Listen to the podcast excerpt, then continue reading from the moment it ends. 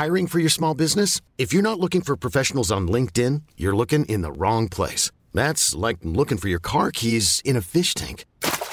LinkedIn helps you hire professionals you can't find anywhere else, even those who aren't actively searching for a new job but might be open to the perfect role. In a given month, over 70% of LinkedIn users don't even visit other leading job sites. So start looking in the right place. With LinkedIn, you can hire professionals like a professional. Post your free job on linkedin.com slash achieve today.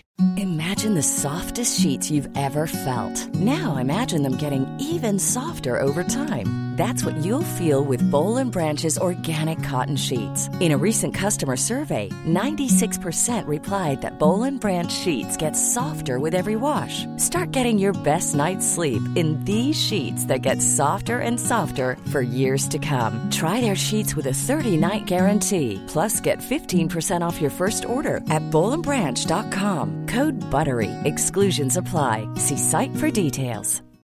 Millions of people have lost weight with personalized plans from Noom, like Evan, who can't stand salads and still lost 50 pounds.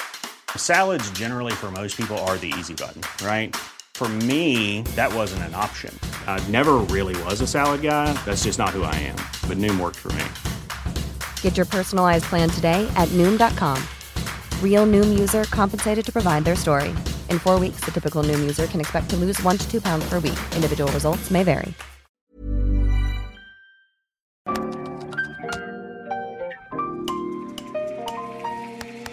Bienvenidos a Isanaholic, el podcast que amplifica la conversación sobre la cultura de diseño y las industrias creativas a través de sus protagonistas. Soy Jorge Diego Etienne y quiero compartir contigo mi pasión por el diseño con los temas más relevantes en la actualidad y analizando objetos que han hecho historia o están marcando tendencia.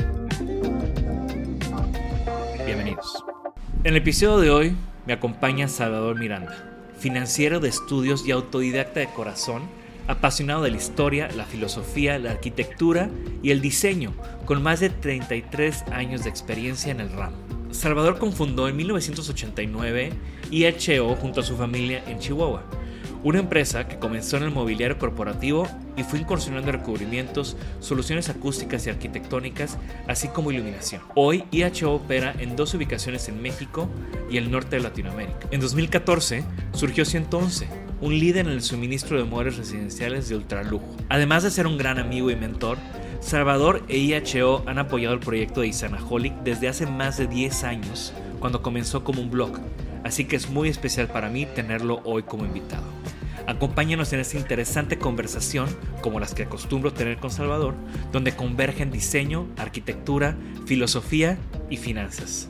Estoy seguro que habrá muchos aprendizajes para ustedes.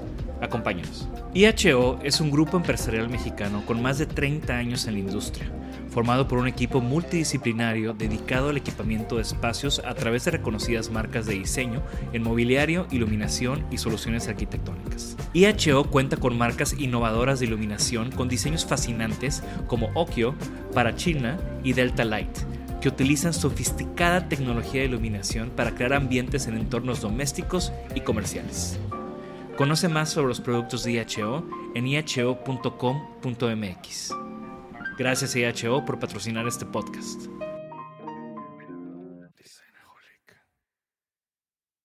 Bienvenidos a un episodio más de Isenaholic y como todos los que nos ven cada semana, saben, conocen de IHO Espacios, nuestro patrocinador desde el principio de este podcast.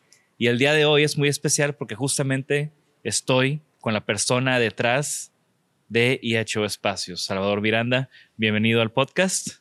Muchas gracias, gracias por invitarnos. Salvador, digo, tú y yo tenemos muchos años de amistad y yo siempre, siempre le digo a la gente que si creen que yo soy geek del diseño, deberían de conocerte a ti. No, no, bueno, te, te agradezco mucho el... Y creo que gran parte de, de, de nuestra amistad pues son esas charlas que tenemos interminables de cualquier tema. Ahorita justo antes de empezar a, a, grabar, de una pequeña, de una exposición que viste en Denver y nos quedamos platicando 10 minutos y aquí Jorge ya estaba esperando a ver a, a qué horas empezábamos con el, con el episodio. Pero para mí una de las cosas más interesantes es que tú no eres diseñador o no estudiaste diseño, no estudiaste arquitectura, tú estudiaste finanzas. Así es, vengo del mundo del... Bueno, eh, en realidad yo ya, estaba medio metido en el mundo del diseño cuando me tocó estar, eh, me tocó hacer mi carrera trabajando y estudiando. Eh, también me encantan los números, me encanta la ingeniería. O sea, que yo creo que en, el, en esa universalidad renacentista de, de, la gente que se interesa por todo. Eh, pero, eh, pues en realidad yo, yo creo que yo empecé a estudiar finanzas porque era lo que más se facilitaba en tiempo para poder seguir trabajando.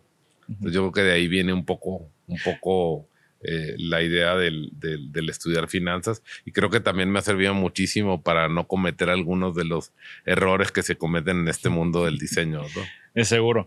Como que toda esa pasión, si además tienes un, buen background en finanzas, creo que es la clave del éxito o ha sido la clave de éxito de IHO, ¿no?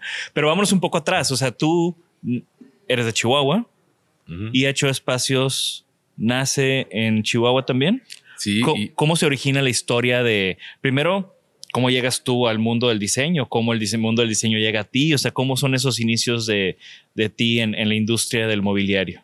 Bueno, pues es una empresa, nacemos como una empresa familiar que surge después de, un eh, fracaso anterior en otro negocio que tenía mi padre. Eh, yo en aquel entonces estaba en el, en, el cambio por entrar a, acababa de entrar a la preparatoria y eh, pues era, digamos, eh, eh, lo que más, o sea, a mí me toca ayudar, soy el hijo mayor de la casa, es, es una costumbre el, siempre apoyar ahí y, para mí era una responsabilidad importante apoyar en eso, me gustaba aparte.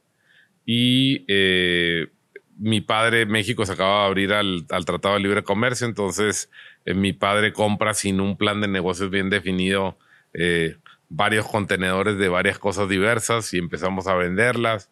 De ahí los primeros cuatro años se trataron de sobrevivir y encontrar, sin, te digo, sin una claridad de negocio tan profunda, eh, simplemente tratar de llegar a cada mes a hacer que, que los cabos se juntaran para lograr hacerlo. Y a partir de ahí, eh, cuando nos dimos cuenta sin querer, ya teníamos una masa crítica que se orientaba más hacia el, hacia el mobiliario de oficina en aquel entonces entonces fuimos enfocando todo hacia eso y pues eh, estando ahí por el gusto de las cosas, pues empezamos a buscar mejores ofertas para nuestros clientes, tanto técnicas como estéticas, ¿no? O sea, porque creo que sobre todo eh, eh, esto sucedió antes en, en, otros lugares del mundo. En México es cuando se empiezan a dar al mismo tiempo esta cuestión del cambio estético hacia lugares más abiertos y hacia el aplanamiento de las estructuras corporativas.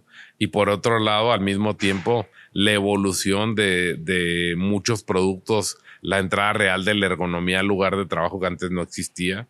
Entonces todo eso se juntó y se abrió un camino en el que muchos jugadores antiguos no supieron eh, entender esto que venía y creo que nosotros aprovechamos ahí y, cada vez, pues, entre más le vas escarbando, yo siempre he sido una persona muy curiosa, entonces a medida que ves una cosa, te llama la atención, empiezas a investigar, investigar, investigar. Yo nunca fui bueno, bueno, siempre tuve mucha facilidad, pero nunca fui un buen estudiante porque nunca me ha gustado hacer nada por obligación. Entonces, todo lo que me digan, me dicen que tengo que hacer, no lo hago. Pero sin embargo, cualquier cosa que me empieza a apasionar, la busco hasta el último rincón. Entonces empiezo a investigar, investigar el por qué y así fue, fue saliendo de, de eso, nos fue llevando a, a, otras cosas y a ir mejorando. Entonces, por, eh, empezaste desde prepa, pero por más de que ya estabas en este mundo la prepa, de todos modos, estudiaste finanzas eh, ahí mismo en, en, Chihuahua. Sí, yo me quedo, en 1989 empezamos nosotros en, Chihuahua y hasta el 2001, bueno, nosotros ya, ya, ya teníamos incursiones en el mercado fronterizo, pero en el 2001, que es 12 años después, es cuando abrimos Juárez y en el 2002, a través de ciertas cosas que se nos dieron bien, empieza ya lo que sería el crecimiento eh, verdadero. Originalmente estábamos en un cubito de mercado pequeño donde éramos muy exitosos, pero pues en, en, un charquito, éramos pez grande en, en estanque chico y de ahí, eh, pues, el, mercado juarense en aquel entonces era un mercado, el mercado eh, fronterizo explosivo. Por decirte, en esos años era más grande el mercado de Juárez que el de Monterrey o Guadalajara. O sea, era muy, muy importante. En los 90. En volumen de dinero, sí, claro. Ok. Entonces, de ahí la exposición surge y a- al mismo tiempo no había quien supliera eso, porque era el auge de la industria maquiladora, todavía en la última etapa del auge, y, y simplemente las compañías internacionales querían hacer todo con los mismos eh, procesos y, y estándares eh, que se usaban en Norteamérica y en otras partes del mundo. Y pues nosotros entendimos que al final de un componente de servicio, el producto es una parte. Aparte del producto, o sea, todo lo que tienes que hacer para caber en el supply chain financiero, técnico, etcétera, y acoplarte a esas, a esas empresas complicadas. Entonces entendimos que era muy importante desarrollar un recurso humano que entendiera todo el sistema aparte de cada cliente. O sea, un cliente global como Delphi Automotive, que era el autopartista más grande del mundo, pues tiene una serie de cumplimientos, recursos, dependiendo aparte, como e- ellos estaban hechos de compañías que venían de Alemania y compañías que venían de Estados Unidos, pues una parte de los estándares eran DIN alemanes, otra parte de los estándares eran OSHA norteamericanos y había que conocer todo y entender y hablar en eso, en ese mismo lenguaje. Al mismo tiempo nos toca participar en el, en, en el 2002 en el, en, la, en el desarrollo del primer proyecto LEED fuera de Estados Unidos y Canadá en el mundo, que fue un edificio en, que se llamaba Centro Internacional de Negocios en Juárez. Entonces nos, nos, nos empezamos a entrar y, y en la parte más técnica muy, muy fuerte y es cuando nosotros creemos que dejamos de ser vendedores de muebles en el lado corporativo y nos convertimos en proveedores de soluciones técnicas que incluían muebles. Era- eh, fue un tema de entender las reglas del juego, o de, de- de ese juego, ¿no? Eh, es. internacional y con todos sus estándares y de, de alguna manera como que eso lo- también los empujó a, a ge- a generar o a pensar en un servicio más que en, en mobiliario, ¿no? Así es, y creo que en eso, ese forzarnos a eso, en esa necesidad de adaptarnos también, de ser pequeños, adaptarte es más fácil porque las cosas que tienes que cambiar son menores. Entonces, eh, nos adaptamos rápido y de ahí cuando nueve años después nos toca salir al mercado al mismo tiempo de Monterrey y México por otra coyuntura que se da, curiosamente nosotros veníamos de un mercado técnicamente mucho más avanzado y mucho más, eh, eh, digamos, complicado que, el que el que se manejaba en México y Monterrey, más evolucionado. Entonces, cuando nosotros llegamos a estas ciudades, nosotros traíamos ya una filosofía de entender el problema, ahora sí, muy probablemente desde un enfoque de diseño. O sea, eh, nosotros formamos nuestra propia eh, metodología que nos permitía entender profundamente qué era lo que había que solucionar. Eh, eh, es, un, es un enfoque que a lo mejor viene más de mi, de mi gusto por la filosofía, que al último parte de todo. Y si tú no tienes eh, un brief, algo, un- una cuestión profunda que quieras solucionar, pues eh, eso no, va a lograr el impacto que quieres. O sea, no se trata de ver qué muebles pongo, se trata de definir primero que, cuáles son los objetivos a solucionar y luego ya después de, que veamos en conjunto, ya vemos qué, qué hacemos. Y eh, eso nos permitió pues tener un impacto con socios comerciales que fuimos desarrollando para, para lograr pues eh, eh, ser, eh, tener una diferencia sobre lo que existía ya en ciudades como Monterrey y México, donde había gente que tenía muchos años. Nosotros para poder hacer nuestro camino tenemos que aportar algo. ¿Y cómo, cómo supiste o en este momento que estabas incorporándote y empezando y con todos estos, con todos estos retos, en qué momento dijiste, ok, sí, finanzas y lo que sea, pero esto es lo mío? O sea, do- cu- ¿cuándo encontraste o cuándo supiste que esto era tu pasión? Porque a mí me consta que, que esto es una gran pasión tuya. Sí, pues yo creo que no, no, no sabría definirte el, el- No. ese momento. Eh, yo creo que la verdad es que, o sea, a mí me, me- me encanta esto, pero, pero soy una persona muy fácil de, de, de enganchar con, con cosas. Yo, yo creo que eh, para mí es muy fácil encontrar y, y encontrar cosas. Tengo una mente muy ingenua, digamos, y desde ese punto de vista para mí es muy fácil encontrar co- cosas maravillosas en todo.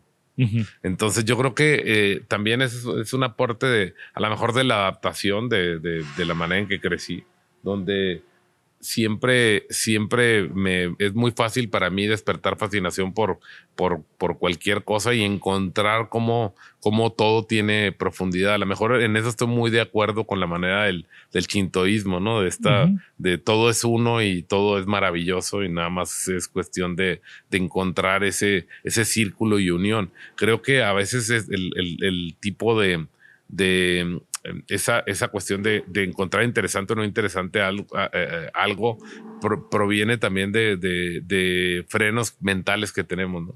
Entonces, todos nos creamos y dejamos que nuestro super yo, ese, esa, esa persona interna que queremos, que quisiéramos ser, eh, tenga un dominio muy fuerte sobre nuestro día a día y eso nos provoca un montón de, de infelicidad porque siempre hay una distancia que puede ser considerable entre lo que quiero ser y lo que las circunstancias en cierto momento me permiten hacer en este momento y cómo armonizo mi vida para, para ser feliz y, y encontrar satisfacción en lo que hago. Y eso nos provoca un montón de, problemas que, que, tengo la suerte de, de, no tener tanto. Sí, sí, por supuesto que los tengo, pero más a lo mejor por el, por el tedio a veces de, de sentir que, que no aporto todo lo que puedo aportar en un momento, pero más que, que, por la actividad, por la sensación de eh, trascendencia instantánea del, de lo que haces, ¿no? O sea, de repente sientes que tu vida se vuelve un loop donde tú ya solucionaste esos problemas, ya viste esos problemas, ya, ya pasaste ese proceso y te devuelven de todos modos. Y entonces dices, pues sí, o sea, me encantó la primera vez que lo hice, pero ya, ya, ya, ya estoy reviviendo ese día muchas veces. Entonces, eso es lo único que me atormenta. Por lo demás, me, me encantan los problemas. Yo digo que yo no soy eh, la manera de hacerme más feliz es que me hagan, me traigan un problema grande e interesante que resolver, porque eso es. Más aparte, pues tienes 33 años en esto, entonces, pues has visto todo tipo de problemas, se te han regresado problemas, han llegado problemas nuevos y, y y, me identifico con ese tema, ¿no? De que al final esos nuevos retos es lo que lo mantiene interesante y menos tedioso, ¿no? Y también creo que una de las cosas interesantes para mí es cómo desde, desde Chihuahua o Juárez, ¿no? Que ahorita pues ya entiendo el, el, el macro contexto que hizo que, que este que, que IHO naciera ahí de esa manera, pero pues ahorita ya están en 14, en 14 ciudades, ¿no? O sea, ya, ya tienen operaciones o sea, quiero primero que me platiques cómo, cómo fue eso de llegar a, o sea, ya como el brinco a Monterrey y, luego el brinco a Centroamérica y están por, por todos lados, ¿no? Pues sí, yo creo que al, al final eh, tiene mucho que ver con estar, y eso tiene mucho que ver un poco con el manejo financiero y con otras cosas, de estar listo siempre porque las oportunidades cuando lleguen van a llegar. Entonces, eh, eh, hay que estar listo financieramente para tomarlas cuando lleguen. Eh, porque muchas veces tú puedes hacer todos los planes que tú quieras y decir, en, tal, en tanto tiempo voy a hacer esto, pero si en ese momento no se dan las condiciones, pues no va a ser. Entonces lo mejor es estar preparado para, para financieramente, para en cualquier momento tomar las oportunidades que, se den. En el, en el lado de México y Monterrey, ahí surgió al revés. De hecho, nosotros estábamos en un punto muy bueno, acabando de pasar eh, digamos, la mejor época, el mejor año que habíamos tenido en nuestra historia en, Juárez, ya con pequeñas operaciones. En, había, había clientes eh, importantes que por ciertas cuestiones de desempeño nos pedían que hiciéramos nosotros sus, proyectos, aunque estaban en Guadalajara, México, Monterrey. Eh, gentes del área automotriz y financiera que habían pedido específicamente que los atendiéramos nosotros. Entonces estábamos en lo mejor de los dos mundos porque no teníamos el costo fijo de estar en esas ciudades, pero sí teníamos las operaciones grandes. Entonces estábamos encantados de estar atendiendo operaciones específicas en México, Monterrey y Guadalajara sin eh, tener el costo fijo. De repente, pues eh, sale un cisma entre el distribuidor en aquel entonces eh, de, la marca que, representábamos eh, como nuestra marca principal. Y en ese cisma em, eh, de, separación, pues nosotros nos, nos hablan y nos dicen, oye, quiero tener un plan B por si acaso. Y nosotros les decimos, bueno, quiero, está bien, yo me meto a Monterrey, ellos tenían oficina en Monterrey, en México, todavía la tienen, todavía sigue existiendo esa es la, es, la marca Snoll, ¿no? Sí, sí. Que fue como el primer gran partnership que tuvieron. Así es. Entonces, eh, pero había un distribuidor que ya existía. Entonces, ese, nosotros les pedimos eh, Monterrey y nos dijeron, bueno, te doy Monterrey, pero tienes que abrir Guadalajara. Si no, no te doy Monterrey. O sea, necesitas masa crítica. Claro. Y nos obligaron un poco a hacerlo. Entonces nosotros tomamos el asunto, hicimos los gastos, hicimos una sociedad en Guadalajara porque no le podíamos dedicar tanto tiempo y nos, nos enfocamos mucho en, en Monterrey. Y de repente a los ocho meses de que estábamos en una junta en México, dicen, ya se rompió el hilo con el distribuidor anterior y necesito que te quedes con México. Entonces, eso fue un problema para nosotros porque no estábamos preparados financieramente para todo. Claro. Entonces, pues no nos quedó un poco más que decir que sí. Fue una cuestión muy, muy complicada y nos tomó, yo creo que unos tres, cuatro años estabilizar eso y fue muy complicado, una época muy complicada de, mi vida. Eh, por, por, todo el estrés que significó claro. Eh, eh, crecer mucho, pero aparte, pues con, con la, una diferencia de, de, de esquemas de pago que se manejaban en estas ciudades diferentes a los que yo venía acostumbrado. fueron años muy complicados, pero aprendimos mucho y eh, de ahí creo que eh, aprendimos cómo agregar valor en estos lugares, porque es lo más importante. el, el, ser, eh, el definir tus factores de éxito por ti mismo, el definir lo que tú crees que es bueno, sirve hasta un punto, pero si no están enfocados en el bienestar de, sistémico de, del, del eh, cliente, no solo del cliente, sino de todos los actores que participan, a la larga eh, eso no es sostenible. Entonces me refiero del, futuro, de tu futuro equipo de trabajo, de todo. Tienes que hacer, tienes que levantarte en las mañanas y decir, oye, ¿qué voy a aportar yo para, eh, o qué va a aportar mi empresa para seguir existiendo? ¿Cuál es, por qué alguien en el futuro va a querer eh, trabajar con nosotros, porque era, un problema. Al principio, atraer talento era un problema gigante, era el principal problema que teníamos. El dinero lo conseguíamos, pero atraer talento era muy, muy... Había veces que contratábamos gente solo para que llenara los escritorios sabiendo que no era el personal adecuado. Y acabábamos sobre trabajando un equipo muy, muy... Eh, eh, nodal y, todo el resto, pues nada más era gente para decir que teníamos equipo de trabajo. ¿Y cómo se solucionó ese problema? Pues es bien, tienes que ir eh, enfocándote mucho y desarrollando al equipo y a medida que desarrollas al equipo, pues es un, creo que un boca a boca donde esta gente empieza a hablar bien de trabajar en IHO, pero es muy lento, o sea, tarda muchísimo tiempo. Eh, el, el, lograr haciendo eso también luego vas pues generando mejores instalaciones físicas. Nosotros siempre en, fuimos muy cuidadosos, siempre al principio inversiones muy medidas porque preferíamos tener el dinero para capital en vez de tenerlo en instalaciones.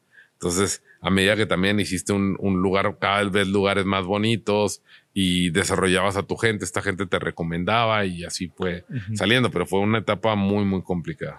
Y, bueno, ahí hablamos de, de NOL como esa primera gran marca, pero una cosa que, que para mí distingue, distingue IHO es que tienen muchas marcas muy buenas, ¿no? O sea, aquí en Dicen ya hemos hecho un montón de episodios cortos hablando de piezas de Fritz Hansen, de Floss, de Casina, de, de, Noll, digo, tenemos ahí pendientes también. Eh, tenemos, eh, y, más recientemente se están metiendo muy fuerte con, con Vitra, ¿no? Así es. cómo fue ese proceso de, o, cómo es, o cómo sucedió, o por qué más marcas, o tú las fuiste escogiendo, o cómo se dio eso de representar a más marcas en México?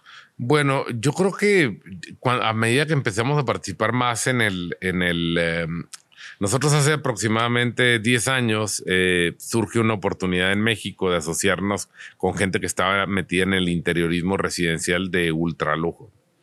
Entonces, pues eh, entramos ahí, no fue un negocio que fuera exitoso, pero aprendimos mucho. Como dicen en la vida, eh, o ganas o aprendes. Entonces siempre nomás hay que medir las apuestas, pero pues, ahí aprendimos, no ganamos, pero aprendimos.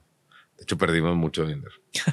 Pero eh, entramos en el interiorismo de lujo y empezamos a, ver el mundo de otra manera y empezamos a, a saber que una vez que se saturara el mercado de esa innovación que se estaba dando inicialmente muy técnica en los espacios de trabajo, el problema es que todo se estaba volviendo muy plano.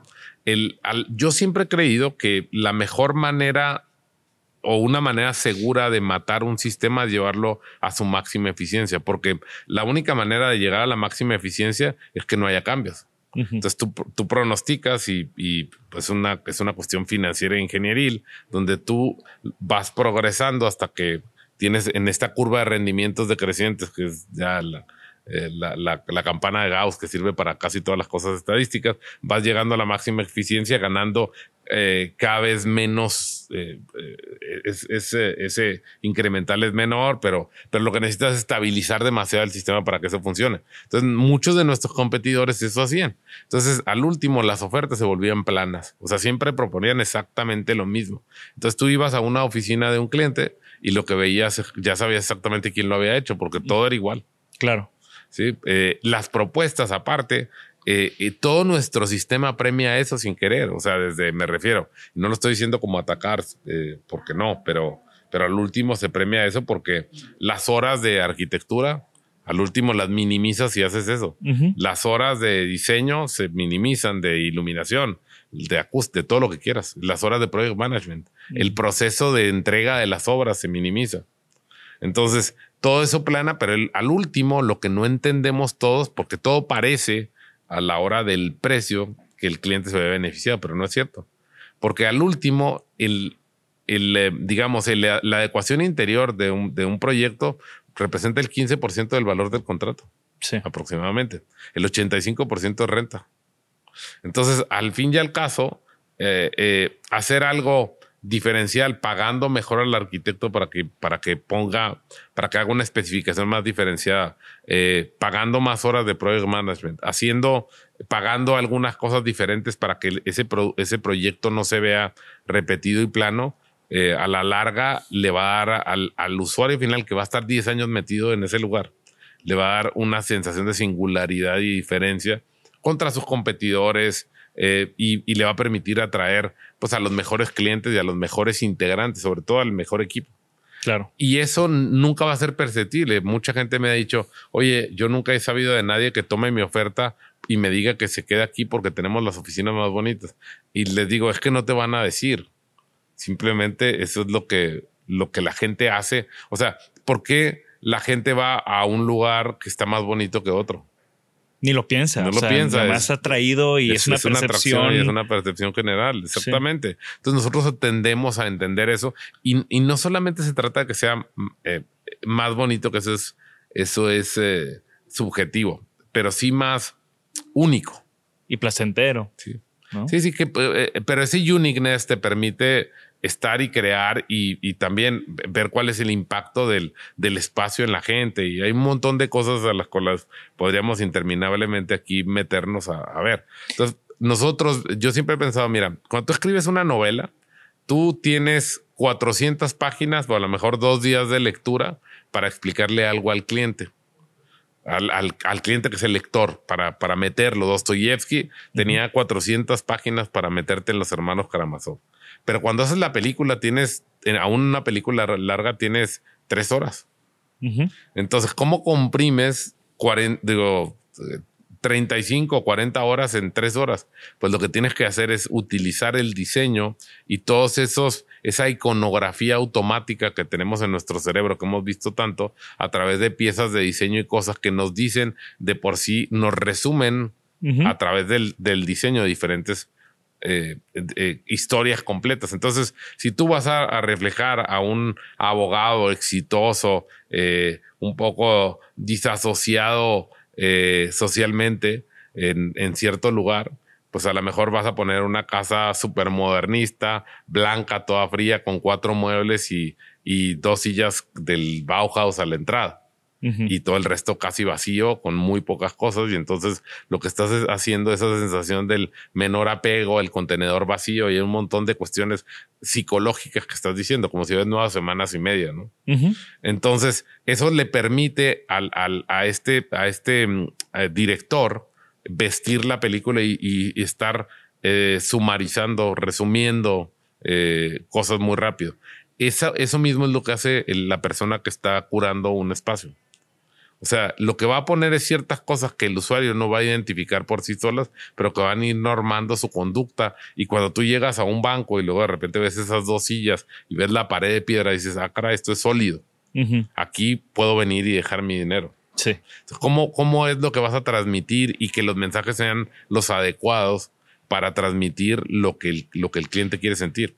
Y, no solo es transmitir cosas, porque no deben ser cualquier eh, cosa. También ahorita me ha tocado últimamente mucha gente que está hablando de los espacios, pero los generaliza y no entiende cuál es, qué es lo que debe transmitir realmente esa compañía y a quién. O sea, si es front of the office y es, es una compañía financiera, pues lo más importante que tú quieres es que se vea piedroso, sólido y que digas, estos cuatro hicieron esta inversión que a lo mejor hasta puede parecer relativamente, pero más que ostentosa, tiene que ser atemporal y tiene que ser muy pétrea. Tiene que hacernos sentir que eso va a estar ahí 200 años. Porque aquí voy a dejar mi dinero y no quiero que quiebre mañana. Claro. Entonces, todo, todo ese tipo de, de cuestiones nosotros empezamos, entendimos que hay mucho más elementos aparte de los que de los que teníamos a disposición en nuestras marcas, digamos, más eh, enfocadas al corporativo y creo que ahí le ganamos al mercado muchos años, porque cuando las grandes marcas empezaron a hacer eso, nosotros ya sabíamos por dónde iban. ¿no? ¿Qué es lo que te iba a comentar? ¿no? O sea, ese pensamiento más allá del workstation, de la silla de oficina, pues después se convirtió y hasta la fecha sigue siendo una tendencia. Digo, Herman Miller el año pasado compró Hey, Noll estaba trabajando con Menú, eh, Vitra tiene, compró Artec, ¿no? Y estas asociaciones y estas compras que añaden esos catálogos, pues estas piezas que son como wildcards, ¿no? Que te sirven para dar esos acentos o te sirven para cambiar esos moods. Y, una cosa que me encantó ahorita es de, lo que dijiste es pensar en, cuando estás haciendo un espacio, que estás haciendo una película para esa persona, ¿no? Y tú como director, escritor, ¿qué película estás generando con las decisiones de diseño que tomas, ¿no? Así es, y, y que aparte haya congruencia entre, o sea, porque no se trata de ahí es donde nos perdemos a veces. La gente diga, ay, es que quede bonito. Pues eso es muy relativo. O sea, lo, lo importante es que transmita el mensaje que hay que enviar. Eh, entonces, hay, para eso, pues es lo que te digo, tiene que haber un, un design thinking avanzado, una cuestión más, más, una reflexión de profundidad para, para poder lograr que eso no solo transmita un mensaje, no solo esté bonito, no solo esté cómodo, no, que transmita exactamente los valores que nosotros queremos dar internos y externos. Y a través de eso, pues logramos ese uniqueness que, que, estamos dando a los ocupantes. Y eso tiene que ver hasta con tu casa. O sea, es, tiene que ver con la educación que yo quiero darle a mis hijos y cómo ese espacio va a normar la filosofía que yo tengo de aprendizaje.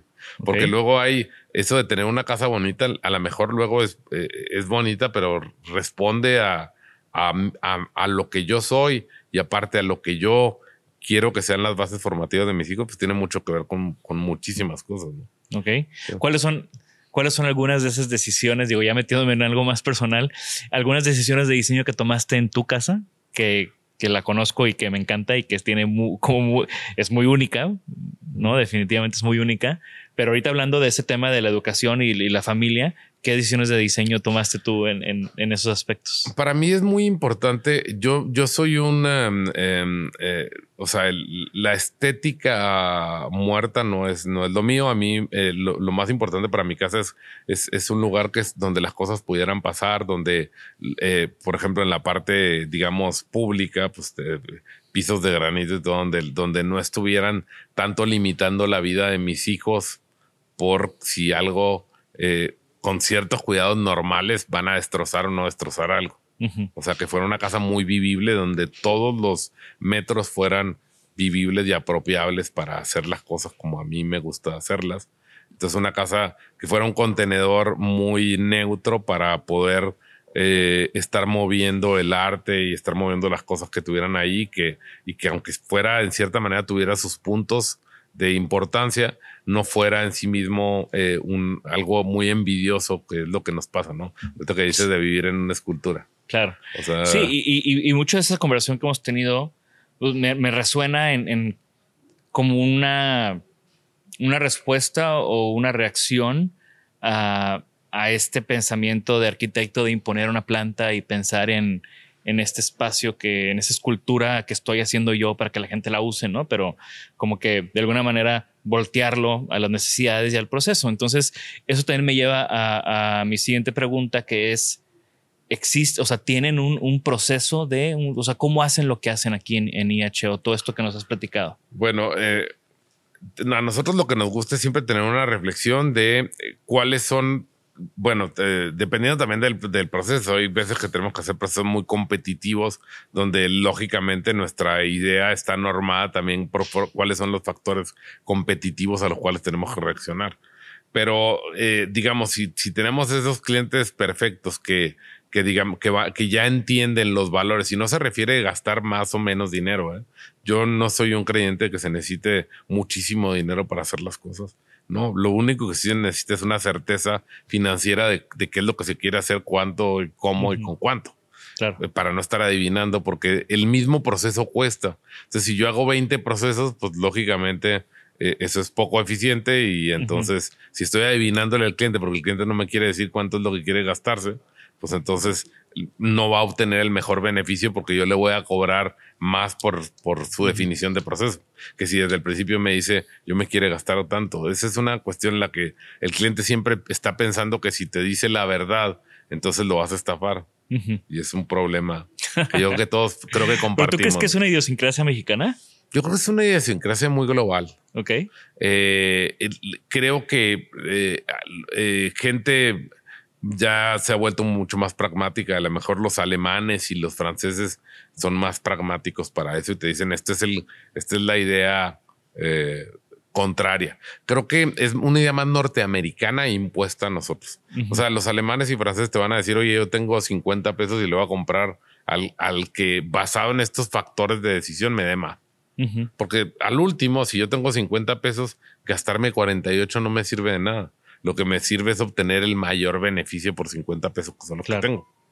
entonces, eh, pero la idea muy americana del proceso y del, de la auditoría de proceso los obliga a pensar en que eso es mejor. Yo no estoy de acuerdo. Habrá gente que opine diferente. y muchos de mis clientes opinan diferente. Pero entonces nuestro proceso va a estar guiado siempre por hacer una idea, por pensar no necesariamente en lo que nos piden. Nosotros hemos sido famosos por ser contestatarios contraristas de los, de los RFPs, o sea, de hacer exactamente lo contrario a lo que nos piden, porque nosotros cuando llega una persona, uno de, mi, de la gente, siempre me dice, oye, eh, es que esto es lo que me dijo el cliente. Le digo, a ver, el cliente no es un experto en esto que tú haces basado en la información que él tiene, eso es lo que cree que soluciona su problema. Pero tú eres el doctor y entonces ahora resulta que él te va a decir que le recetes. Lo que nosotros tenemos que entender es realmente cuál es el diagnóstico y crear un diagnóstico y ver cómo solucionamos eh, realmente el, problema del cual la mayor parte él no es consciente.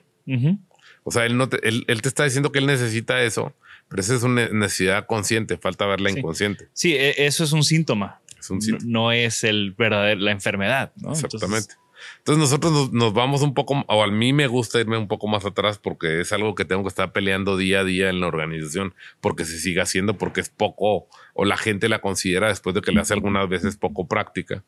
Entonces, eh, eh, siempre eh, empujamos eso. Una vez que ya definimos cuál es eso, yo les digo, oye, pues simplemente dime, no me digas lo que te dijo, dime lo que no te dijo.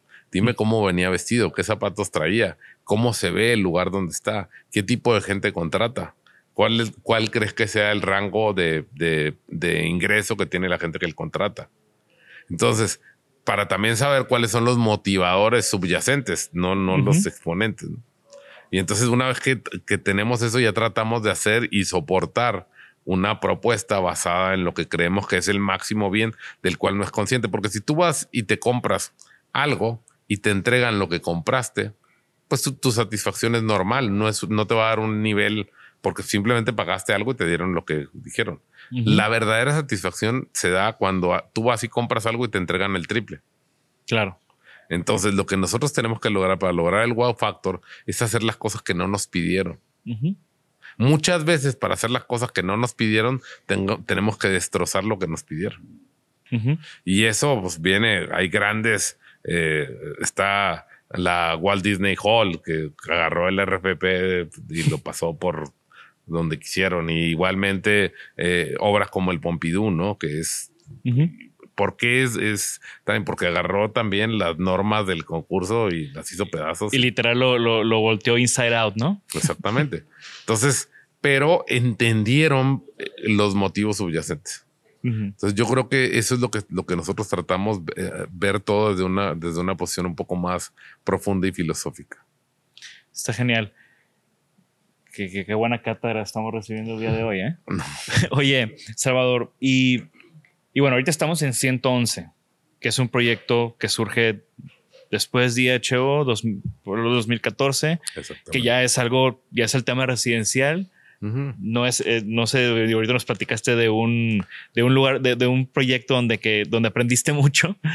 no sé si es 111 o 111 la evolución de ese proyecto. Es la evolución de aquel proyecto. Nosotros aprendimos primero en esta sociedad en México todo lo que no deberíamos de hacer. Eh, con, no, no con una, o sea, no, pues eh, no estábamos preparados, eh, tomamos muchas, hacemos lo que siempre decimos que no se debe de hacer. No hacemos ese estudio de, del, del, por qué, porque creemos que nuestros socios que, que, son muy buenas personas, pues creíamos que ellos sabían mejor lo que estaban haciendo, nos dejamos llevar y al final no era por ahí y, sin ninguna crítica, ¿eh? la verdad es que no hubo, o sea, no es, no es un, no es, seguimos teniendo excelente relación con ellos, pero pues no, no era por ahí, no iba a funcionar, demasiada ingenuidad y, y pues no funcionó. Y de ahí nosotros más o menos a la mitad, ya cuando no estaba funcionando el proyecto ese en México, decidimos empezar aquí nuestro proyecto con, con otros, otra definición.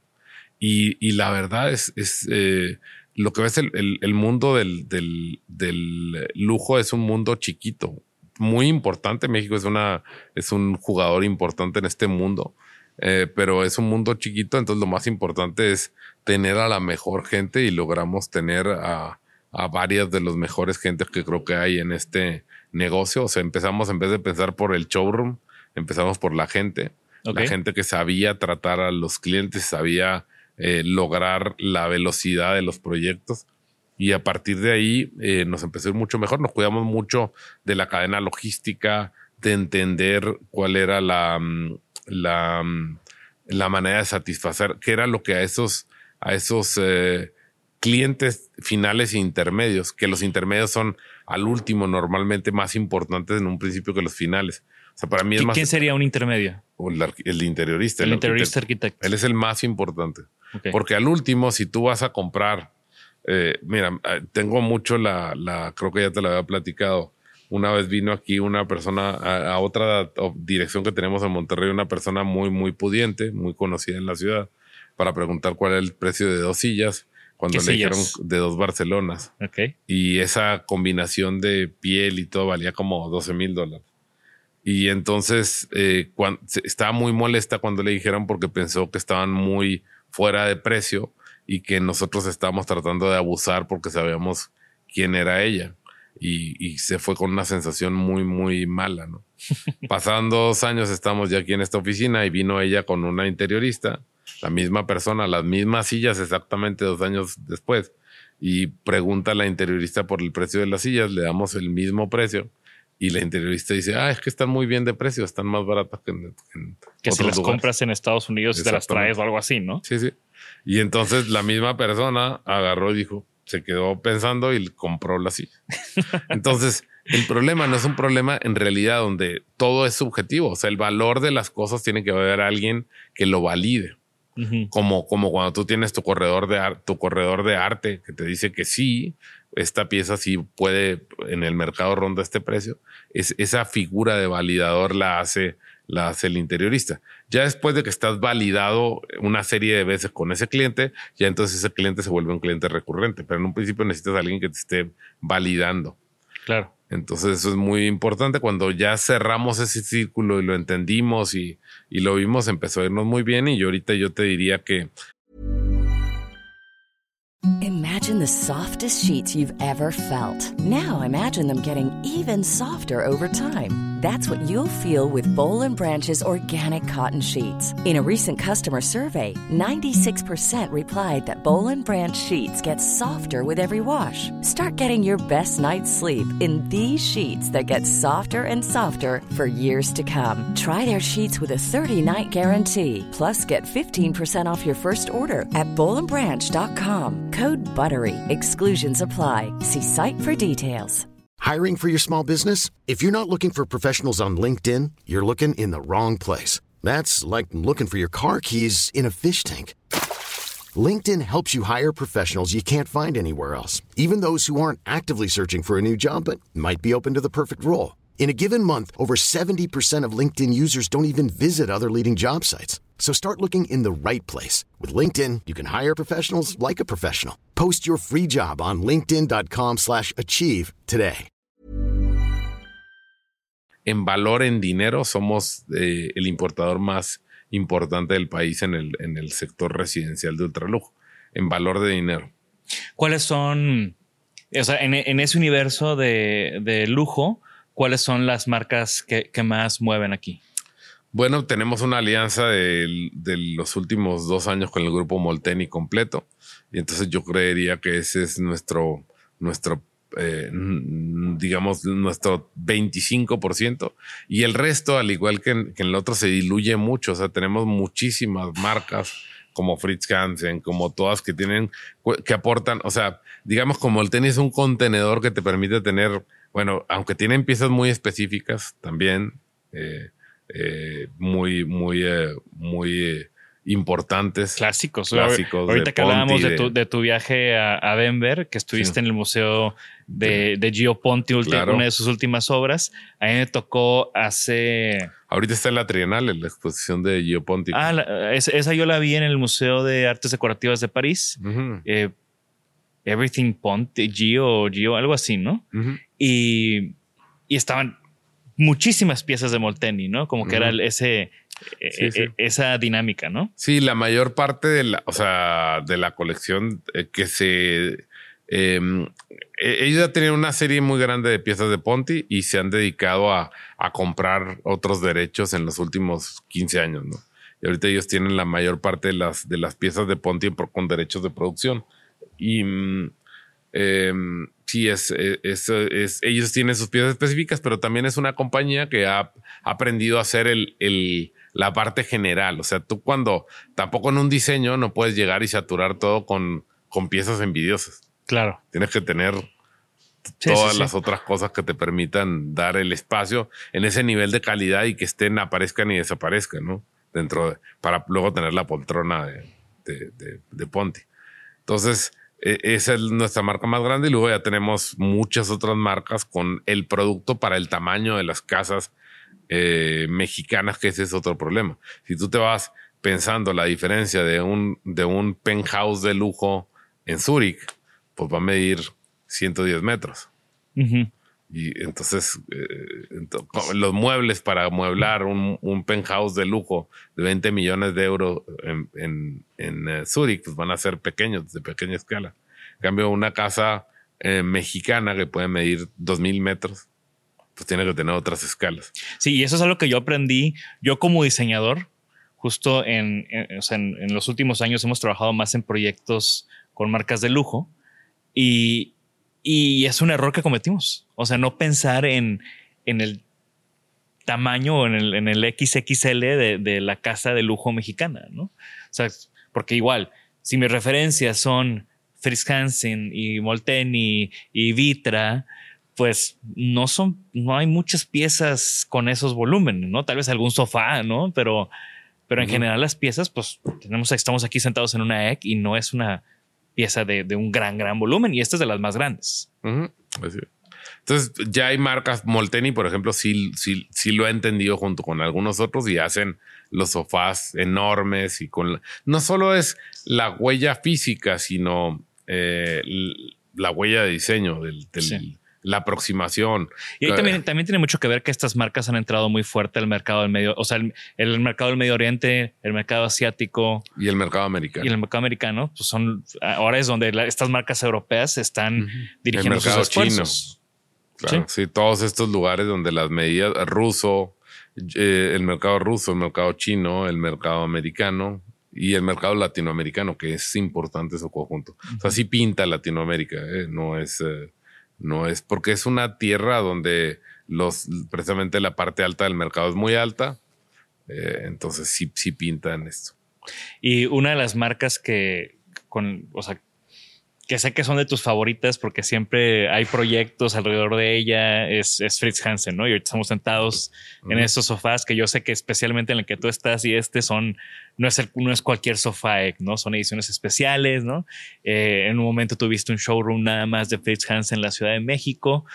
¿Qué, es esa conexión que tú tienes con Fritz Hansen o, Definitivamente es una de mis marcas preferidas eh, porque te permite, también es muy diferente la vida y la educación del eh, europea, del norte de Europa, que proviene de la escasez muy complicada, eh, del, del, de también la nuestra, ¿no? Entonces allá tiene la idea mucho de la pertenencia con las cosas, de tengo una cosa, las, las, las casas en Dinamarca, en, en toda la, la, parte nórdica son muy pequeñas porque el costo de calefacción es altísimo. Claro. Entonces, eh, eh, digamos, las piezas que vas a tener también son pequeñas. Hay departamentos de, o sea, la idea aquí de los, de los departamentos de 40 metros que se nos hacen eh, muy pequeños, allá sí es una constante. Sí. ¿sí? Eh, ¿Por qué? Porque pues, es más fácil calentar 40, 120 metros cúbicos que, que mm. calentar muchísimos más. Y a ver cómo les va ahorita con, con lo de la guerra de Ucrania, con ese tema de, del,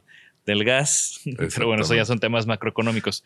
Y hablabas, o sea, justo Fritz, yo creo que también, o sea, los nórdicos, yo recuerdo mucho cuando uno de mis primeros viajes a, Suecia y, adentrarme en el mundo de, de Ítala y era todo este tema de design against throwawayism, ¿no? Y, justo tenía un, amigo y me decía, es que este jarrón de, de Alvar Alto lo heredé y, fue de lo que me dieron mis papás cuando me salí a la casa, ¿no? Me dieron como esta pieza y es como una tradición de heredar y de las piezas que duran y duran muchos años, ¿no? Y, justo Fritz Hansen, pues es una de, esas marcas que tienen como este legado de, las piezas atemporales, ¿no? Sí, que ah, últimamente se ha empezado a romper un poquito eso en misma Escandinavia, tú sabes que, que, ha empezado a, ya no es lo mismo que antes, pues esa, esa idea pero. ¿Qué son estas marcas nuevas de menú, de Hey, que traen un, acercamiento más pop, ¿no? Más del momento, ¿no? Así es. Eh, que o sea, no estamos en el punto de criticar. Yo creo que sí, sí hay una diferencia en el sentido de que la, el lifespan, el, ciclo de vida de un producto es lo más importante para ser eh, realmente ecológico y es un, es un problema que todas estas, estas, todo lo que es el fast fashion en muebles o en ropa o en calzado, en lo que tú quieras, nos habla de, eh, se embandera en la ecología cuando al último sus ciclos de vida son muy cortos y eso es la, lo, peor que existe, ¿no? Es, tenemos tanto greenwash, tanta necesidad, eh, tanta, eh, es un problema que tanto interés de nuestra juventud con tan poca investigación. Y yo lo veo pues, en mis círculos familiares, ¿no? O sea, todo el mundo dice que está muy interesado en algo, pero luego no quiere investigar. O sea, no se compromete realmente con algo. Entonces se queda nada más en la primera hoja de ah, Google. Exactamente. Entonces yo compro esto porque es reciclado. Pues sí, pero ¿cuál es el impacto neto de eso que estás comprando? ¿Qué tanto es? Eh, o sea, e, es lo mismo. tantas respuestas fáciles que no son reales. O sea, a la hora de la hora vuelvo a lo mismo. Si tú te pones a pensar quién, quién es un. Si, si estuviéramos hablando, el otro estaba en una reunión de, de gente eh, de tendencias, de una, de una tendencia filosófica que se llama neomarxismo. Y estaba muy interesante, pero entonces estábamos platicando porque todos ellos pues venían intencionalmente, porque aparte de todos los que estaban ahí, pues la mayoría eran ricos, neomarxistas ricos. Eh, y todos eh, en esta onda punk creada, donde se, yo me he visto punk y disque pobre, pero, pero con Valenciaga me explico? claro. Pero en todo esto, en, toda esta, esta onda que estamos hablando al final, precisamente viene, ¿quién es más, ¿quién apoya más el ambiente y es más socialmente responsable? El que se compra, el que anda con una sudadera que, que tiene que cambiar cada determinado tiempo, o esa persona de antes que se va y todavía se hace los trajes con sastre. O sea, un traje bien hecho para ti de sastre te puede durar 40 años. Claro. Si yo tengo trajes que tengo que mientras conserve más o menos la cintura, pues tengo 20 años con ellos y los uso mucho. Y, los mandaba a hacer con dos pantalones. Y porque el mismo sastre lo, fabrica con un poquito de, de back para que, para que cuando si creces, pues que crezca contigo. Exactamente. y, nada más ahí y creas una relación de valor con toda la gente alrededor de, de eso y, y, eso pues funciona más igual. Si tú estás viendo cómo se hace un, un mueble de estos allá, no se hacen en fábricas. O sea, Fritz Hansen en eso lo que va a hacer, sobre todo las piezas altas, porque ya empieza a haber una disolución de esa, de esa eh, idea de fabricación, pues lo van a hacer gente en sus casas. O sea, toda la línea PK, por ejemplo, se hace en, en anexos donde gente en sus propias casas en las montañas, después de hacer el trabajo de su granja, se va y cose piel y hace cosas específicas. Y ellos van en camioncitos juntando diferentes cosas y hay una tradición del hacer eso como, como un ingreso balanceado dentro de estas familias, ¿no? Lo cual es, es muy común en Europa, es muy común en casi toda Italia, en Austria, y es una manera muy interesante donde se conservan los crafts y se conserva esta idea de producir poco para gente que lo aprecia y para durar para siempre. Claro. O sea, en, cuanto a... Pero para eso tiene que haber una, una apropiación que no nos damos el tiempo de tener con las cosas. Sí, esa es yo, muchas de las cosas que tienes, pues a lo mejor están manchadas, pero es tu mancha o es algo que tú querías, es una apropiación, es un storytelling, es un amor por lo que tienes que te hace conservarlo. Claro. Entonces, hay, para, para hacer esas cosas tuyas, eh, nos falta, cuando tenemos tantas cosas, no alcanzamos a tener esa apreciación. Y tanto acceso a cosas y tanta necesidad por cosas nuevas, que ya hablamos de de mm. comportamientos sociales y querer pertenecer y todas estas otras cosas. Eh, eh, sí, sí, sí. Y, una discrepancia entre el, yo y el super yo y el ello. ya nos vamos a meter mucho con, eh, con, con, la psicología y, con diferentes corrientes, pero al fin y al cabo es eso. O sea, no alcanzamos a, tener un cariño por las cosas porque tenemos tantas.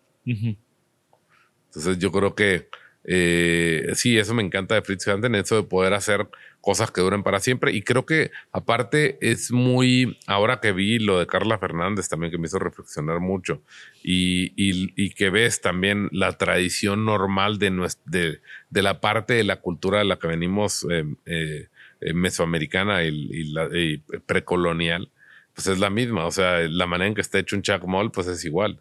O sea, hay piezas de estas que fueron hechas hace 5000 años y que tienen relevancia. O sea, a mí me impresiona cómo hay gente que pinta un muro de rosa, pone una frase de, tortería y dice que eso es eh, tropicalizar para ser mexicano el diseño. Cuando yo siempre he dicho una frase, digo, bueno, pues yo pensé que nosotros somos la civilización de la piedra. Entonces, somos la civilización que llevó el brutalismo a su máxima expresión. O sea, después del brutalismo soviético frío, está el brutalismo de Ramírez Vázquez que agarra y le da una dimensión eh, súper aterrizada al brutalismo, ¿no? Y que lo une al mismo tiempo siendo universal con, con las civilizaciones milenarias. Entonces, yo creo que en eso estamos un poco, un poco perdidos y, estamos ahí eh, en esta vuelta al laberinto de, de, paz y ah, tenemos que entrar una, a una sociología, a un lavado eh, de, y a un, a un, autoconocimiento muy grande como sociedad que, que, nos, que nos uniera más con, con, un montón de valores que sí tenemos. Nada más que están ahí escondidos, los tenemos en nuestro amor por la cocina tradicional, lo tenemos en nuestra manera de, de ver pequeños. O sea, creo que el mexicano tiene mucha conciencia, nomás le falta conectar el círculo. Ok. Sí, o sea, es conectar el círculo significa el nosotros tenemos, nos enseñan la educación especializada, a diferencia de la educación más cosmogónica que, había antes, incluso en México. Eh, la, más cosmogónica te enseña que todos los conocimientos son universales, mientras que la especialización norteamericana que, se nos trató de poner nos hace eh, creer en, en, en, vez de aprender la profundidad de las cosas científicas, eh, em, aprendemos la superficialidad de las cosas técnicas. Entonces, como nunca conocimos la ciencia que hay detrás de la técnica, entonces no podemos aplicarla generalmente. Lo mismo nos pasa para las cuestiones sociales. O sea, son la, si, si te pones a ver el, el cómo en México podríamos resolver un montón de cuestiones del respeto a muchas cosas, pues nada más sería hacer a nuestros a nuestra gente, a nuestra población consciente de muchas de las cosas de respeto que ya tienen. O sea, México es un país donde la familia y la madre se respetan, pues lo único que tenemos que hacer es equiparar otros valores a esos mismos valores que ya existen y automáticamente van a ser naturales, como el civismo y van a poder permear y van a poder permanecer sobre todo, ¿no? Que es, lo, que es, lo, más importante. Pero si creemos que en nuestra casa nos tenemos que comportar de una manera y afuera de otra, pues tenemos una disasociación. Pero esa disasociación proviene de, de, de, cierta, o sea, perdimos el modelo renacentista de, del hombre universal y nos volvimos, eh, nos, o sea, pasamos a través de, la, de, de este filtro donde tú eres A, sirves para ser A y aprende de A. Y entonces eso nos permeó en lo técnico, en el trabajo, en lo social, en todo. Entonces la gente va a un lugar y, cree que en un lugar te comportas de una manera, en otro lugar te comportas de otra y en otro lugar de otra tercera. Y entonces mm, lo, que nos falta nada más son, para mí, conectar. Ya estamos eh, entrando a cuestiones muy, No, pero eh, no, ha sido súper, súper interesante y me, encanta cómo, hacia dónde se han ido estas conversaciones. Eh, Hace rato platicabas de esta señora que fue a, primero a un espacio que tenían antes ahí en, Calzada, Calzada San Pedro, ¿no? Así es. Y eso, eso me hizo recordar, o, te quería preguntar, ¿te acuerdas cuando, cuándo, cómo nos conocimos? Según yo fue en ese espacio, ¿no? En ese espacio, sí, un día fuiste con Gilda. Con Gilda Maynés, saludos, de seguro va a ver este capítulo. Sí, sí, fuiste con Gilda ahí y y ahí nos conocimos y platicamos. Platicamos por horas y fue la primera de muchas, ¿no? Así es. Ese espacio a mí me gustaba mucho, era un espacio muy chiquito, pero era una remodelación, pero a mí me, no sé, era un espacio interesante.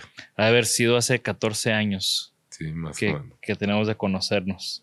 Y, bueno, Salvador, dentro de, de, todo, de todo esto que hemos platicado, ¿Hay algún aprendizaje o algo que te gustaría compartir con, con nuestra audiencia? ¿Algún consejo que, que, tengas para los arquitectos, diseñadores, interioristas, creativos y creativos de closet y gente que, que tiene el gusto y que ahorita está haciendo algún proyecto? ¿Tienes algún consejo que te gustaría compartir? Yo sé que muchos, pero... Sí, sí. Bueno. Eh, bueno, a mí me encanta, me encanta el, diseño. Yo sí he descubierto que la diferencia, y creo que lo platicaba contigo la otra vez, he tenido mis, mis experimentos eh, en, hacer y en diseñar cosas, eh, tanto espacios como y otras en influir. Y la diferencia creo que técnica es, pues a los arquitectos y a los diseñadores les enseña cuándo se acabó. Y, cuando tú estás haciendo algo un poco más por gusto, pues no, no tienes ese espacio. Entonces, desde el punto de vista, eh, desde el punto de vista ya eh, financiero ejecutivo, lo más importante es tener un comienzo y un final. Entonces, para mí, la participación profesional no es, sumamente importante. O sea, el rodearte y el entender que eh, lo, lo más barato dentro de un sistema de diseño normalmente es el diseñador. El arquitecto, el diseñador industrial, el diseñador gráfico. Es lo más de todo lo que va a hacer, es lo que más impacto va a tener en el éxito eh, y lo que menos impacto va a tener en el presupuesto. Yo todavía no entiendo cómo México es un país donde se paga tan mal el diseño lo cual afecta sistémicamente a todo. A nosotros que creemos que somos un aportante diferenciado del diseño, lo que necesitamos es tener profesionales bien pagados atrás para que tengan el tiempo de eh, especificar lo que es mejor para el cliente y de reflexionar y dedicarle las horas que va a tener el proyecto. Eh, cualquier cliente que cree que se va a ahorrar pagando diseño barato está cometiendo el error más grande que puede haber. Porque como dicen ¿no? los, gringos, there's, no free lunch. O sea, al fin y al cabo, obtienes lo que pagas. Claro. Entonces, eh, es, eh, para mí eso es vital, es un mensaje que siempre estoy dando, no es, eh, al último nosotros no, no diseñamos, pero creo que la mejor manera en que nosotros podemos hacer mejor lo que hacemos y en que el cliente va a obtener siempre lo mejor va a ser pagando las mejores horas de diseño y de esa manera también en todos los productos que haya, lo que va a, quedar en el proyecto va a ser la mejor versión de ese proyecto. Por ejemplo, yo creo que nosotros tenemos grandes competidores que todos hacen muy bien su trabajo y que tienen grandes productos. Entonces, lo mejor para nosotros sería que cada vez que el producto de ellos sea, o el nuestro, o el que fuera, sea el, el mejor para maximizar lo que el cliente necesita está perfecto. Pero en un ambiente de deterioro de los feeds de diseño, lo que acabamos haciendo es lo peor de todos. Entonces el cliente, o sea, el cliente cree que se ahorró X cantidad, que va a representar el punto 1, punto 2 o punto 3% del valor del contrato. Eh, al último, él es el que se va a quedar 10 años ahí sufriendo su ahorro. Claro. O que lo va a pagar después. Claro, que lo va a pagar después. Pero al último es, es lo peor, porque la calidad basada como en la de no descompostura en realidad está medio, medio pasada, pero lo va a pagar en, en, en un espacio no, no. Vamos a suponer que incluso el funcional es muy relativo. La gente habla como funcional, como diciendo tienen dónde trabajar y tienen dónde sentarse. Pero eso tú le das a la gente otra vez, tú dale a tus empleados lo justo y te van a regresar lo relativamente justo pero eso no va a crear una maximización del valor humano. Entonces, lo que tú quieres es, maximizar el valor humano porque lo más barato que puedes hacer para hacer es poner el espacio. Entonces, eh, creo que es un ciclo negativo basado en malas decisiones financieras, donde a la gente nadie le hace esta reflexión de, oye, si el 15% del, del todo el fit out completo son muebles, aire, todo el fit out completo, y de ese 15%, el 10%, 8% son, son fees de diseño. Quiere decir que estamos hablando del 1%. Esos son los fees de diseño. Del valor del contrato de diseño. Entonces, si te gastas 20% más el punto 2% del valor del contrato. Sí, al final los números. No, no, no, ¿qué es? O sea, cuando tú vas a comprarte un saco, te fijas si algo te cuesta 100 dólares o 100 dólares 20 centavos. Porque esa es la verdad, es la realidad. Sí. Entonces la gente ve el costo inmediato, pero no ve que eh, si, si ve el, valor completo de la inversión, que es eh, en realidad de 100 dólares, la diferencia entre el arquitecto que quieres, el diseñador que quieres, el mejor y el que eh, en realidad es suficiente según la presentación y es, es 20%, ese 20% es nada, no impacta. Creo que es un excelente argumento para los arquitectos, interioristas, diseñadores que nos escuchan, que estoy seguro que van a utilizar en sus siguientes pitches. Oye, Salvador, y en esos 33 años, todo lo que has logrado y todo lo que hemos platicado hoy en día, ¿cuáles son tus sueños? ¿Tienes algún sueño? Híjole, mira, después también de la pandemia y de todo esto que, ha pasado, que a todos nos ha hecho reflexionar, eh, bueno, primero sí quiero, eh, eh, quiero un poco el, digamos, cimentar más lo que hacemos, porque al último, pues los proyectos que tienes son como hijos que tienes, entonces quiero cimentarlos más estamos haciendo inversiones importantes para cimentar más esas cosas, más que en crecimiento, cimentarlas para que estén más soportadas para, para el futuro. Entonces estamos haciendo remodelaciones, estamos haciendo un showroom nuevo en, en la Ciudad de México, estamos por hacer un showroom, eh, digo, estamos remodelando Tijuana, Juárez, Chihuahua, varios, varios lugares al mismo tiempo. Acabamos de acabar un showroom en, en Guatemala y, y estamos eh, por inaugurar el showroom de nuevo de Panamá. Entonces, toda esta idea estamos mucho cimentando eso más que entrando a cosas nuevas. Y eh, pues sí tenemos la, la, idea de empezar a hacer eh, cuestiones para cimentar. Tenemos una fábrica en España de, de, cocinas en la cual estamos apostando un poco más por tener una imagen definida. Ahorita estábamos, siempre habíamos hecho, estábamos en el nivel alto, pero haciendo producto más estándar y ahora queremos darle un poco más de personalidad. Estamos también eh, eh, viendo qué podemos hacer. Ah, se está abriendo un hueco muy grande en México para entrar en el nivel medio y medio alto eh, con, con, con, producto eh, fabricado aquí. Entonces estamos viendo una combinación entre hacer algunas cosas aquí otras traer licencias de fabricación de otras partes y fabricar aquí, pensando que la cadena logística ahorita está un poco complicada y podemos hacer eso. Entonces tenemos varias, varias ideas de, de proyectos, pero sí mucho de la idea es poder eh, tratar de viajar un poco menos. Yo siempre fui 10 años, viajé 49 semanas al año. No, pues nada más para agendar esta, este, sentarnos este día. Sí. pues acabo de llegar y ya me voy. El, sábado salgo otra vez a, Europa tres semanas. Entonces, sí es medio complicado y parte de mi, de mi meta es viajar eh, menos, o sea, tratar de estar. Ahora, aparte, tengo 14 meses en 4 o 5 horas de terapia de Eres. Entonces eso también pues es, ha sido complicado, ¿verdad? Porque siempre, como ves, lo que te digo siempre tengo la empezando la mañana y acabando el día ocupados. Claro. Que eran generalmente muchas de mis horas de escape, ahora no. Sí. Sí, ya no, ya no hemos podido ir por, por un café temprano como lo ah, hacíamos. Sí, sí, hay que ir un sábado, un sábado nomás que... Es que iba hasta los sábados, ya me cansé, ya hasta los terapistas se hartaron, ya no quería. Duré eh, un año yendo todos los sábados a terapia todavía. Entonces ahorita ya estoy eh, mejorando, estoy por, por, por tomar... Eh, pero sí es, o sea, estar más, fortalecer más y también pues volver a dedicar tiempo para para la familia, pero también para el equipo, para, para volver a, a cuando creces mucho de repente, de repente eh, te das cuenta cuando empieza a ser un problema, cuando empiezas a ver gente de la que ya no conoces, pero que no conoces de nada.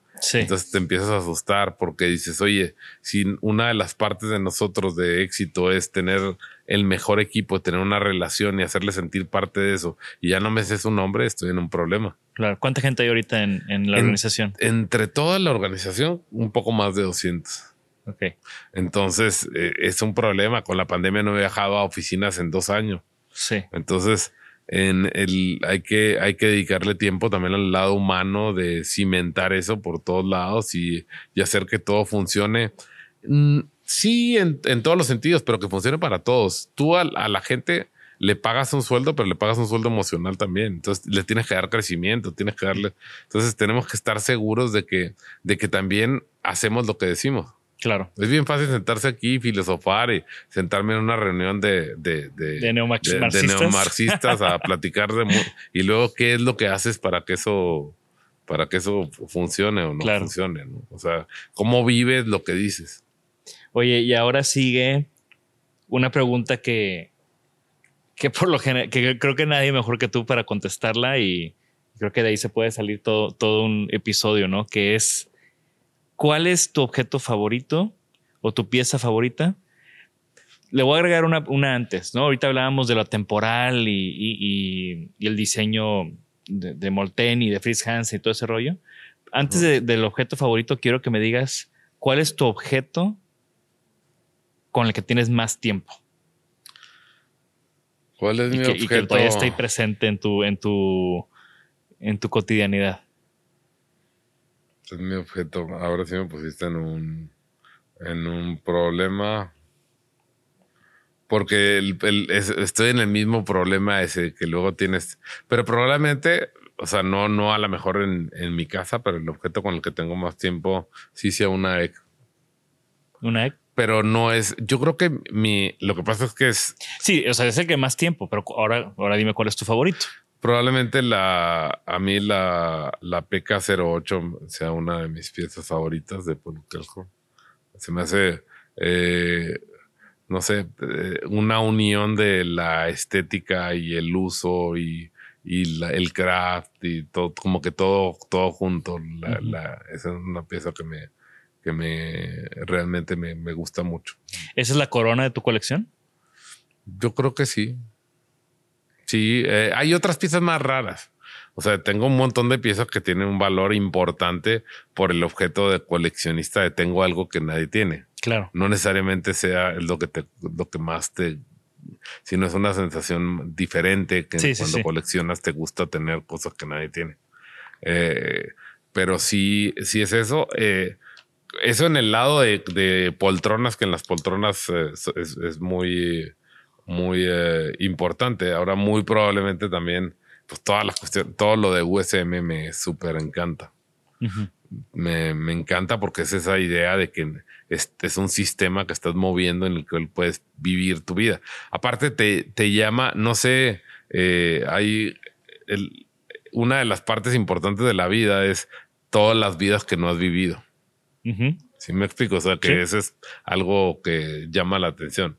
Entonces, dentro de tu ello y todas estas cuestiones de todas las vidas que no has vivido, pues tú te imaginas también haber vivido una vida de otro tipo, de más tiempo, viajando con tus cosas, haciendo otro tipo de cosas y viviendo una vida que no has vivido. Entonces, definitivamente yo tengo ahorita 48 años y el resto de mi vida estoy seguro que no voy a vivir muchas de las cosas que me hubiera gustado haber vivido, pero si hubiera vivido de otra manera, pues probablemente me hubiera gustado ser este que se hubiera movido de ciudad en ciudad, eh, armando sus cosas y adaptándome al espacio y, teniendo también una vida un poco más em, eh, ligera. Al último siempre hay una disociación entre cómo te gustaría haber sido y cómo eres. Claro que, proviene por, de, muchas cosas, ¿no? Es, eh, eh, que luego te va haciendo esa, esa cuestión entre, entre que sabes que te gusta el caviar y tienes ese gusto culposo, pero también te gusta y la intelectualidad y el neomarxismo. es una, pero eso son todas las vidas que no has vivido. Y, en esas vidas que no has vivido, ¿hay alguna pieza que no tengas que, que, que te falta en yo creo más que una pieza en sí, eh, y te digo ahora que estoy, yo creo que eh, también viéndolo desde el punto del arte y todo, que me, me llaman la atención las cosas, eh, me iría más que nada más por, por, por eso. Me, me encantaría tener me, piezas de, la época del arts and crafts, o sea, probablemente hay, hay muchas cosas del premodernismo ahí, de la idea del racionalismo preindustrial, que son súper interesantes. William Moore, una silla Essex de William Morris, una cosa así, ¿no? Sí, Eso, eso me, llama mucho la intención porque en realidad la abstracción eh, preindustrial es súper interesante. ¿De dónde viene para, entonces, eh, y ese es el tema de, que las corrientes antes no eran más unas corrientes estéticas porque está de moda un color, ¿no? Había muchísimo más que ver con la corriente filosófica o la o, qué estaba sucediendo en la economía, en la política y demás. Y, y eso es lo que realmente, y, y, por lo cual esas piezas también han tenido una resonancia por tantos años, ¿no? O sea, el modernismo, el Bauhaus, todo ese rollo, pues no es nada más no, no, es una idea de gente. O sea, la gente no entiende el, Es lo mismo que Marcel Breuer, que desde mucho más allá que sus muebles, eh, yo considero una de las figuras más importantes del modernismo. Previene de él. Bueno, él era un, él era un luchador social marxista. Húngaro. Eh, húngaro. Eh, pero la idea de estos cuates de querer cambiar el mundo. O, de, o sea, porque venían de una Segunda Guerra Mundial que, bueno, de, una Primera Guerra Mundial que había sido devastadora para la sociedad y querían cambiar el mundo a través de su trabajo, ¿no? Exactamente. Eh, y, pues crean un montón de cosas. Primero, los muebles que se podían hacer en masa. O sea, Breuer eh, tiene grandes, o sea, todos edificios en Lagos, su iglesia en, en, eh, Suiza y el, precisamente el el, ahora el Tate Modern, digo el Tate Modern, el Med Modern en, en Nueva York, antes era el Whitney, eh, son edificios impresionantes, pero todo eso no se compara con la, con la idea de regalarle al mundo cómo hacer muebles tubulares. O sea, ya no importa el valor de una pieza, es una, o sea, tú te compras una Basili, por ejemplo, y la Basili no es, eh, la gente dice que sí es cómoda, no es cómoda, es bonita, no es, no es, es un homenaje es un símbolo. Es como las piezas de Castiglione, son símbolos. O sea, no, el, problema es que la gente compra las cosas nada más si son bonitas o no son bonitas y no entiende el trasfondo de ser dueño de un pedazo de la historia de, la evolución social del mundo. Deja tú el diseño de, de, cómo se les ocurrió a estos cuates. Son los primeros que hicieron cubiertos de, de acero estampado en plano para que la gente pudiera, la gente no entendemos el mundo porque nos tocó vivir en una época, aún los pobres de ahorita serían la clase media de hace 100 años por mucho, pero antes la gente comía con las manos antes de 1920, la, la mayor parte de la gente en el mundo, el 90%, porque los cubiertos tenían que ser fundidos. Ah, ellos inventaron los cubiertos estampados. Sí, no, y ahorita mencionas a Castiglioni y y todo es estética, pues es una estética posguerra, es una estética de pobreza, de lo que tenemos, lo juntamos y lo rehacemos lo que tenemos para generar algo nuevo de un asiento de un tractor, porque es lo que hay, porque era la industria que había, ¿no? Sí, pero tienes que ver también el choque. O sea, muchos de ellos son herederos del, del, um, del futurismo, que en un principio decían que había que hacer la guerra. Y el movimiento Blue Ride había que quemar el mundo. Y entonces lo que pasa es que esa misma gente pasó a ser futurista y, tener ese ego a ir a la guerra y decir, ah, cara, esto no era así como yo creía. Y luego cambiar completamente y de ahí, o sea, la, gente como, como, como sociedades seguimos en círculos. Entonces no entendemos y es bien fácil llegar, de repente surge una generación que tiene ciertas ventajas, o sea, eh, Europa había tenido una cierta paz de la guerra franco-prusiana a la Primera Guerra Mundial que había generado un, un, aumento de la riqueza. Entonces surgen estos juniors eh, que, que, decían que había que quemar y destruir todos los monumentos antiguos para generar puras cosas nuevas y, y, lo hacen. Y entonces después de eso les toca ir a la guerra y ahí hay, pues ven que no era como ellos creían. Y entonces muchos de ellos, la misma gente, o sea, el movimiento Blue Ride pasó completamente de ser un movimiento futurista y, y destructivo a ser un movimiento de decir, no, mejor no guerra. Totalmente. Y ya tuvieron una probadita de esas conversaciones que tengo con Salvador cada vez que nos juntamos. y eh, ya para terminar, Salvador, que, ha sido una, gran, gran charla, eh, ¿alguna recomendación para nuestra audiencia? ¿Algún libro, música, película, documental? ¿Algo que hayas visto recientemente que, que te haya volado la cabeza que quieras compartir? Bueno, pues últimamente he estado muy metido en, la música, pero yo, tiendo a, Bueno, a mí me gusta el heavy metal. Es, una cuestión. De hecho, acabo de estar la semana pasada en el concierto de Iron Maiden en Chicago, que es espectacular. Siguen siendo. Eh, sí, el, espectáculo es sobre todo. Sí, sí. Y, bueno, y aparte, la, la, gente, yo, yo vengo de una familia conservadora donde muchas cosas no entienden y, aparte la gente critica las cosas sin haber entendido el fondo. O sea, por ejemplo, ellos creen que son un grupo belicista por lo que sacan y en realidad es todo lo contrario, pero nadie se toma el tiempo de leer los versos para entender qué es lo que están diciendo y cómo el, cuando ves sus gráficos sí, sí funcionan, pero en el aspecto contrario al que... Claro, es una crítica. Es una crítica completa.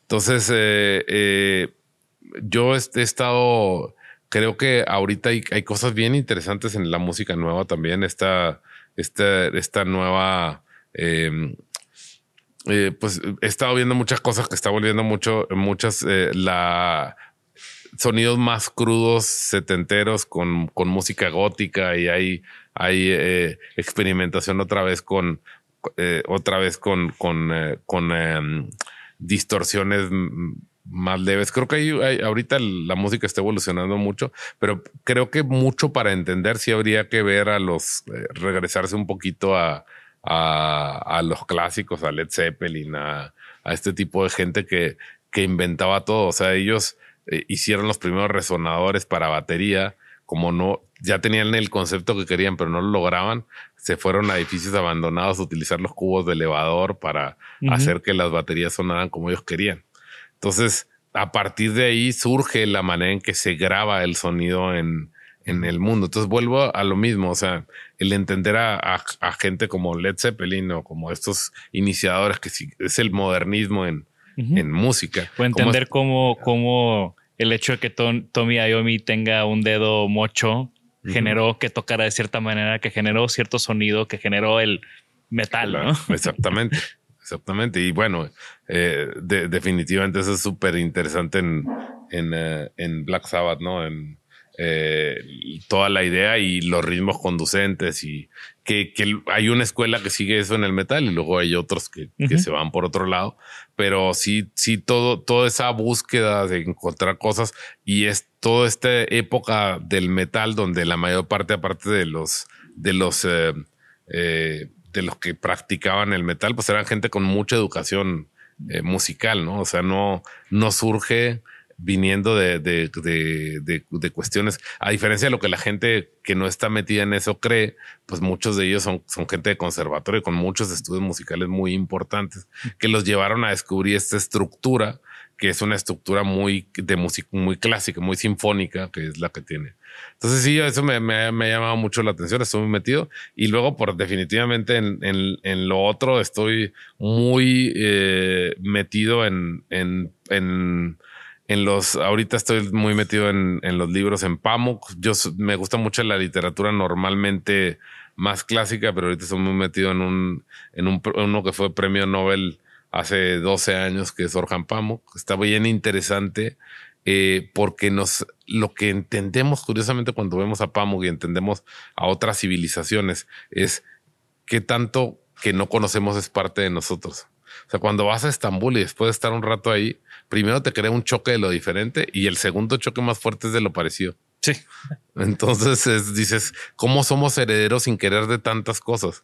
Sí, estas ahí ya eh, estas cuestiones del, del, de en realidad somos herederos de demasiadas cosas y somos mucho más cosmogónicos de lo que creemos. Nosotros nos creemos sumamente, sí, y somos sumamente locales ahí, eh, eh, o debemos de ser, ¿no? Decía este em, Chillida, decía que la única forma de ser universal era ser profundamente local. El, el escultor.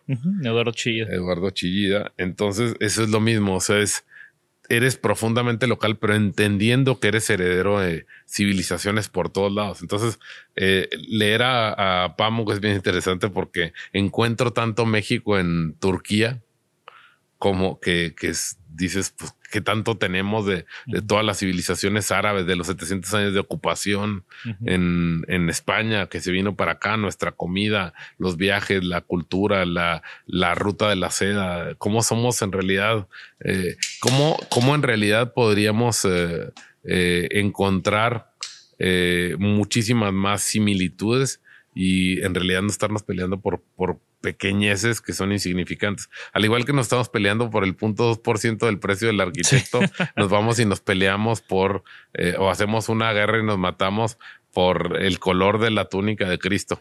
Sí. Cuando eso qué, importa, o sea, no es, tenemos más cosas en común que cosas en, en diferencia, ¿no? Eso es, Entonces, eh, creo sí. que es, es, un excelente closing remark. Eh, no me queda más que agradecerte eh, no solamente por la entrevista, sino por, por el apoyo de Isanaholic todos estos años. Fuiste de nuestros primeros sponsors cuando Isanaholic todavía era un blog y yo creo que todavía ni siquiera me graduaba cuando nos conocimos y empezamos a colaborar. Y, y en esta nueva etapa de Isanaholic como podcast, pues está también súper padre que IHO siga siendo parte de, de, del proyecto y disfruto siempre mis conversaciones contigo y poderla hacer ahora como frente de cámaras y, y y que la gente se va a llevar de seguro muchísimo, muchísimo esta conversación, pues también es algo que agradecer. Así que de nuevo, muchas gracias, Salvador. Gracias. Y bueno, recuerden que, que estamos siempre al pendiente de sus comentarios en nuestras redes sociales, en nuestro canal de YouTube. Dejen un comentario, yo estoy seguro que Salvador lo va a ver, si no yo se lo, se lo hago llegar para que esté también al pendiente. Contéstenle de las cosas que dijo de filosofía, de economía, de finanzas y generemos una discusión también ahí. Perfecto. Nos vemos a la próxima. Esto fue Isanaholic. Hasta luego. Gracias. Gracias por escucharnos. Por favor, suscríbanse al podcast y síganos en nuestras redes. Nos pueden encontrar como Isanaholic MX. Y para que la conversación continúe, deja tu comentario. Me interesa mucho conocer tu opinión. También te puedes registrar a las 5 de la semana un newsletter con lo más relevante del diseño, arte y arquitectura directo en tu mail. Mi nombre es Jorge Diego Etienne y esto fue Isanaholic. Imagine the softest sheets you've ever felt. Now imagine them getting even softer over time. That's what you'll feel with Bowl and Branch's organic cotton sheets. In a recent customer survey, 96% replied that Bowl and Branch sheets get softer with every wash. Start getting your best night's sleep in these sheets that get softer and softer for years to come. Try their sheets with a 30-night guarantee. Plus, get 15% off your first order at bowlandbranch.com. Code BUTTERY. Exclusions apply. See site for details. Ever catch yourself eating the same flavorless dinner three days in a row? Dreaming of something better? Well, HelloFresh is your guilt-free dream come true, baby. It's me, Kiki Palmer. Let's wake up those taste buds with hot, juicy pecan-crusted chicken or garlic butter shrimp scampi. Mm. Hello Fresh.